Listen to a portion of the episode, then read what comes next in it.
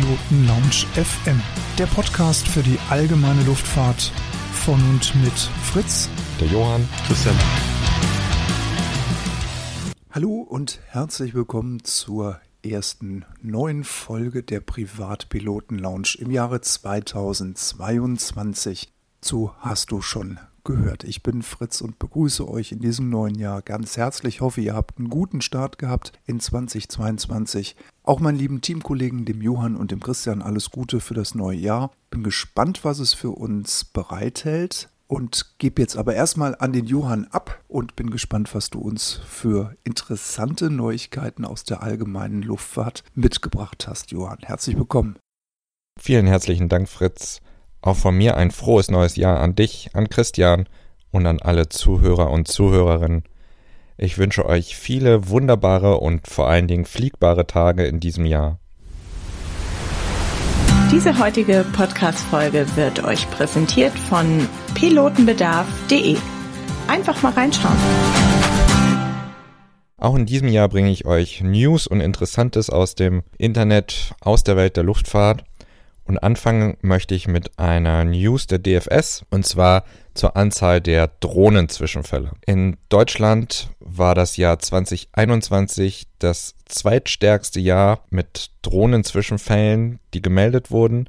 Es wurden insgesamt 134 Behinderungen des Flugverkehrs festgestellt. Das waren mehr als 2019 mit 125. Das Rekordjahr waren 2018 mit 158. Nur 2020 gab es deutlich weniger Drohnenzwischenfälle mit 92 Drohnenzwischenfällen. Fast drei Viertel der Behinderungen der, des Luftverkehrs mit Drohnen fanden im Umfeld von größeren Flughäfen statt. Interessanterweise war es diesmal nicht mehr Frankfurt der Spitzenreiter, sondern Leipzig mit insgesamt 17 Ereignissen. Nach Leipzig und Frankfurt folgen dann die Flughäfen Köln, Hamburg und Düsseldorf. Also es ist schon auffällig, dass Drohnen teilweise bewusst zur Störung des Luftverkehrs ähm, benutzt wurden. So gab es am 15. August eine Klimaprotestaktion am Flughäfen, was natürlich wirklich auch gefährlich ist. Also das ist keine sichere Sache. Was ist denn so eine oder wie definiert die Flugsicherung so einen Zwischenfall? Die geht davon aus, dass wenn in der Nähe von Flughäfen eine größere Drohne im Abstand von 1,5 Kilometer rund um den Flughafen äh,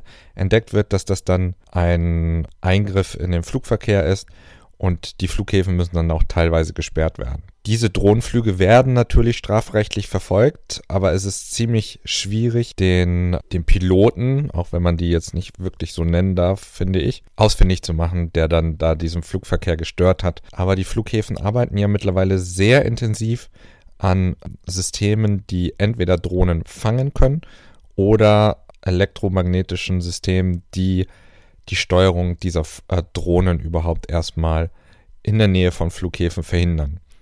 Es bleibt weiterhin spannend, wie sich diese, wie sich das entwickelt. Fritz, was hast du uns denn heute mitgebracht?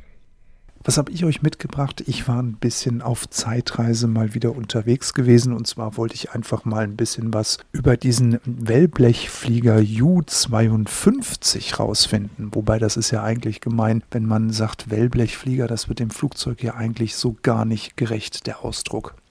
Die U-52, wir alle erinnern uns daran, es war ein sehr beliebtes Flugzeug, betrieben von der deutschen Berlin-Stiftung, damals die Darkvi mit ihrem besonderen Kennzeichen. Sie war Deutschland europaweit unterwegs gewesen. Sie hat sogar einmal den Sprung über den Atlantik nach Amerika gemacht. Dort war sie natürlich auch ein sehr gern gesehener Gast. Und dieses sonore Brummen dieser drei Motoren am Himmel hat den ein oder anderen, der auch nicht so flugzeugbegeistert war, immer mal wieder einen Blick an den Himmel werfen lassen dürfen. Jetzt wollte ich aber mal rausfinden, wer war denn eigentlich der Vorläufer von der U-52? Und dazu springen wir jetzt einfach mal nach Dessau in die Hugo Junkers Werke. Und zwar, äh, wir springen zum 11. September 1930 zurück. Da hat nämlich die U-52-1M ihren Erstflug absolviert und später wurde dann daraus die Schrägstrich 3M mit ihren drei Motoren eben die Legende, die wir heute alle noch so eben liebevoll Tante Ju nennen und sie auch unter diesem Namen kennen. Jetzt aber erstmal ganz langsam und äh, der Reihe nach chronologisch. Wir sind also in Dessau. Wir befinden uns in den 20er Jahren und Hugo Junkers hat also die einmotorige F-13 gebaut, die für vier Passagiere ausgelegt war und mit der eigentlich diese Erfolgsgeschichte auch anfängt. In dem aufstrebenden weltweiten Luftverkehr war dann die W33-34 die direkte Weiterentwicklung von der F-13 und ab 1926 hat dieses Flugzeug dann auch schon Fracht befördert und hat sich auch als Frachtflieger in der Zeit sehr bewährt.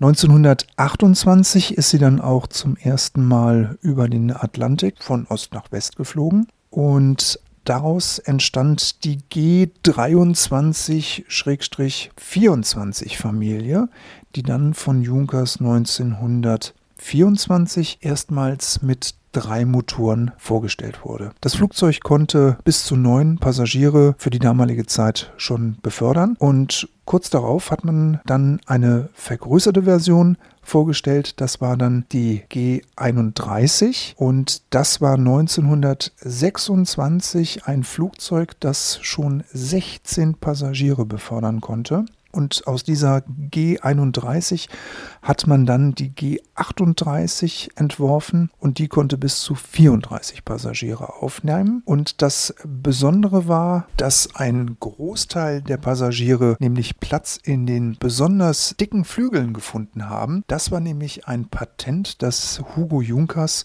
schon 1910 angemeldet hatte. Zu Anfang hatte ich das ja so lapidar als Wellblechflieger bezeichnet. Das ist aber eine sehr spezifische Bauweise gewesen, die sich bei Junkers eben durchgesetzt hatte. Zum Beispiel auch in Amerika der William Stout, der bei Ford Trimotor gearbeitet hat, äh, hat mit diesem Duralumin-Wellblech das ist der Fachbegriff dafür, hat damit gearbeitet und unter anderem auch Andrei Tupolev in der Sowjetunion. Die haben auch dieses Material für die Entwicklung ihrer Flugzeuge benutzt. Man kann sagen, dass Hugo Junkers zu seiner Zeit der führende Flugzeughersteller auf dem Markt war und die Nase wirklich vorne hatte. Es gibt ein ganz berühmtes Zitat von Henry Ford, der hat diese Junkerswerke in Dessau mal besucht und hat gesagt, Zitat, das ist ja keine Fabrik, sondern eine Universität. Aber Entwicklungen kosten leider auch Geld und Entwicklungen sind teuer. Und dann kam das Weltwirtschaftskrisenjahr 1929 und dann ging es der Firma Junkers sehr schlecht. Das Hauptkerngeschäft war damals der Bau von Gasbadeöfen und Durchlauferhitzern. Und nach 1929 musste eben dieses Stammgeschäft der Firma Junkers an die Firma Bosch abgetreten werden. Und Junkers stand dann da und musste sich eben jetzt überlegen, wie er jetzt seinen Flugzeugzweig eben am Laufen hielt. Und so kam es dann eben, dass eben an der F-13 kräftig weitergearbeitet wurde und dazu holte sich dann später dann Junkers seinen damaligen Chefkonstrukteur, den Ernst Zindel, dann ins Haus und der hatte dann eben die Mammutaufgabe, ein Flugzeug zu entwickeln, eben das dreimotorig so viel Sicherheit auf den Markt bringt, dass man sowohl als Frachtflugzeug Flugzeug als auch als Passagiermaschine einsetzen konnte. Und so war dann die Tante Ju geboren und wurde dann auch sehr schnell zum ja, Kassenschlager eigentlich, weil die auch sehr schnell bei der damaligen deutschen Lufthansa dann etabliert war und sich als sehr gutmütig zu fliegendes Flugzeug eben einen Namen gemacht hat. Der Chefkonstrukteur Zindel hat der U-52 auch für die damalige Zeit schon sehr raffinierte Tricks verpasst. Unter anderem waren die Flügel abbaubar. Sagt man sich heute, naja gut, heute sind bei vielen Flugzeugen die Flügel abnehmbar, aber die waren mit sogenannten acht Kugelverschraubungen so ratzfatz zu lösen, dass man die U-52 auf ein Tieflader packen konnte und sie dann eben über den Landweg transportieren konnte. Und die äh, Herausforderung, die Zindel aber hatte, waren die beiden Motoren, weil die mussten an den Querverstrebungen so angeordnet werden, dass eben die De- und Remontage der Flächen unkompliziert war. Unter anderem war es auch möglich, mit ganz geringem Aufwand das Fahrwerk zum Beispiel gegen äh, Schwimmer oder Schneekufen auszutauschen. Das galt sowohl für die einmotorige wie auch später für die dreimotorige U52 und wurde auch sehr oft praktiziert. Im Großen und Ganzen kann man sagen, dass die F-13 oder die U-52 1M ein absoluter Ladenhüter war. Die Leute wollten einfach kein einmotoriges Flugzeug haben und aus diesem Grunde hat sich dann eben Junkers entschieden und hat dem Flieger eben noch zwei Motoren verpasst und siehe da, als eben da eine dreimotorige Maschine auf dem Hof stand, lief der Verkauf auf einmal an und die ersten Flugzeuge, die ersten Lizenzverkäufe gingen nach Bolivien und nach Kolumbien. 1903 1933 wurde Hugo Junkers dann wegen angeblicher landesverräterischer Tätigkeiten von seinem Unternehmen enteignet und wurde auch aus seiner Firma entfernt. Die militärische Entwicklung stand dann bei Junkers im Vordergrund und äh, es wurden zahlreiche militärische Tests und auch Umbauten an der Ju-52 vorgenommen.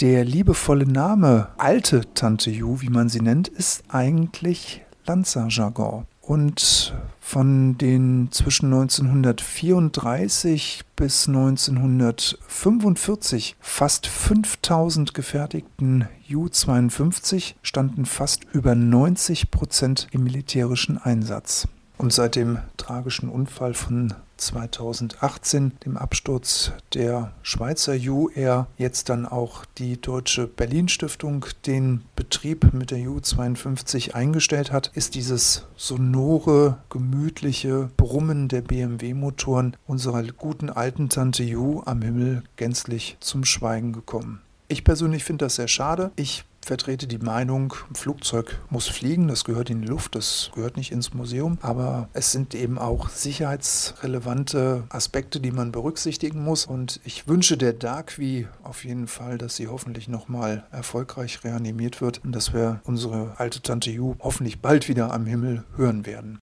Johann, was hast du denn noch für uns dabei? Ja, als zweites Fundstück habe ich euch ein Video mitgebracht, wobei ich gleich sagen möchte, klickt das Video gar nicht an. Warum, werde ich euch gleich erzählen. Und zwar habt ihr es vielleicht mitbekommen, es gab einen amerikanischen YouTuber, der sich kurz vor Weihnachten aus seinem Flugzeug in Sicherheit gebracht hat. Und zwar ähm, war es so, dass der YouTuber Trevor Jacob, der übrigens auch mal, ich glaube 2014, für die USA als Snowboarder bei den Olympischen Spielen angetreten ist. Jedenfalls war der mit seiner Taylorcraft, ein Flugzeug aus den 1940er Jahren auf dem Weg über den Bergen der, ähm, der Westküste Amerikas. Und dort ist ihm der Motor ausgegangen. Gott sei Dank hatte er einen Fallschirm dabei und ist aus relativ hoher Höhe, was man im Internet sieht, aus diesem Flugzeug gekrabbelt und hat sich so in Sicherheit bringen können. Und seine Message dabei war, dass es immer besser ist, mit einem Fallschirm loszufliegen. Was ich als Segelflieger natürlich als völlig normal empfinde. Wir sind immer mit einem Fallschirm unterwegs. Diese Geschichte ist allerdings ein bisschen komisch oder hört sich ein bisschen komisch an. Und so gab es relativ schnell relativ viele Kommentare unter dem Video, die mittlerweile auch alle ähm, deaktiviert sind. Und es haben sich auch viele andere bekannte YouTuber gemeldet, die sagen, äh, die dieses Video analysieren. Und auf diese Videos verlinke ich und kann euch da gerne sagen, geht auf diese Videos, wo sich kritisch mit dem, mit dem Unfall auseinandergesetzt wird. Weil wenn ihr auf das Originalvideo klickt, dann hat ja derjenige, der dieses Video gedreht hat, nur erreicht, was er wollte. Und ich finde, das sollten wir nicht unterstützen, denn es sieht stark danach aus, dass er das Ganze fingiert hat. Also man sieht nie, wie der Motor tatsächlich ausgeht. Man sieht, dass der Pilot aber die, die Geschwindigkeit so weit runter äh, regelt, also er zieht richtig am Steuerhorn, sodass der Propeller dann auch endlich stehen bleibt, damit es ein bisschen dramatischer aussieht. Kurz bevor der Motor ausgeht, sieht man teilweise, dass die Tür schon äh, geöffnet ist und der Fallschirm, den dieser Trevor Jacob anhat, ist auch kein Rettungsfallschirm, wie wir ihn aus dem Segelflugzeug kennen, wo man gemütlich drauf sitzen kann, sondern es ist ein ganz normaler Fallschirmsprung-Fallschirm. Also nicht einer der runden, sondern äh, einer der eckigen, die man gut lenken kann und mit denen kann man nicht wirklich vernünftig in dem Flugzeug sitzen. Also es sind viele Sachen, wo die Amerikaner sagen, das ist fishy, also ein bisschen seltsam. Und mittlerweile wird das Ganze auch von der F äh, FAA untersucht. Es gibt zwei, drei gute Videos, wo man auch das Originalvideo sehen kann und die sich kritisch mit den ganzen Sachen auseinandersetzen. Diese beiden äh, Videos verlinke ich euch und dann könnt ihr euch ja mal selber ein Bild dazu machen, ob das echt war oder nicht. Ja, das war es auch von mir. Ich wünsche euch, wie gesagt, einen guten Start ins Jahr und hoffe, dass wir uns auf unserer Hörerreise sehen. Und bis dahin, alles Gute. In diesem Sinne, wir bedanken uns recht herzlich fürs Zuhören. Der Johann hat es angesprochen. Wir freuen uns darauf, wenn wir euch bei unserer Hörerreise begrüßen dürfen. Vom 26. bis 29. Mai 2022 fliegen wir kreuz und quer durch die Republik. Für nähere Informationen besucht gerne unsere Webseite www.privatpilotenlounge.fm und schreibt uns gerne auf Instagram eine kurze Nachricht oder an die feedback privatpilotenlounge.fm. Das ist eigentlich der beste Weg, dann können wir euch nämlich direkt in unsere Mailingliste aufnehmen und jedes Mal, wenn es von unserer Seite ein Update gibt für die Hörerreise, dann schreiben wir euch einmal pauschal an und dann seid ihr immer im Loop und auf dem neuesten Stand. In diesem Sinne, passt gut auf euch auf, always many happy landings, bis zum nächsten Mal, der Fritz.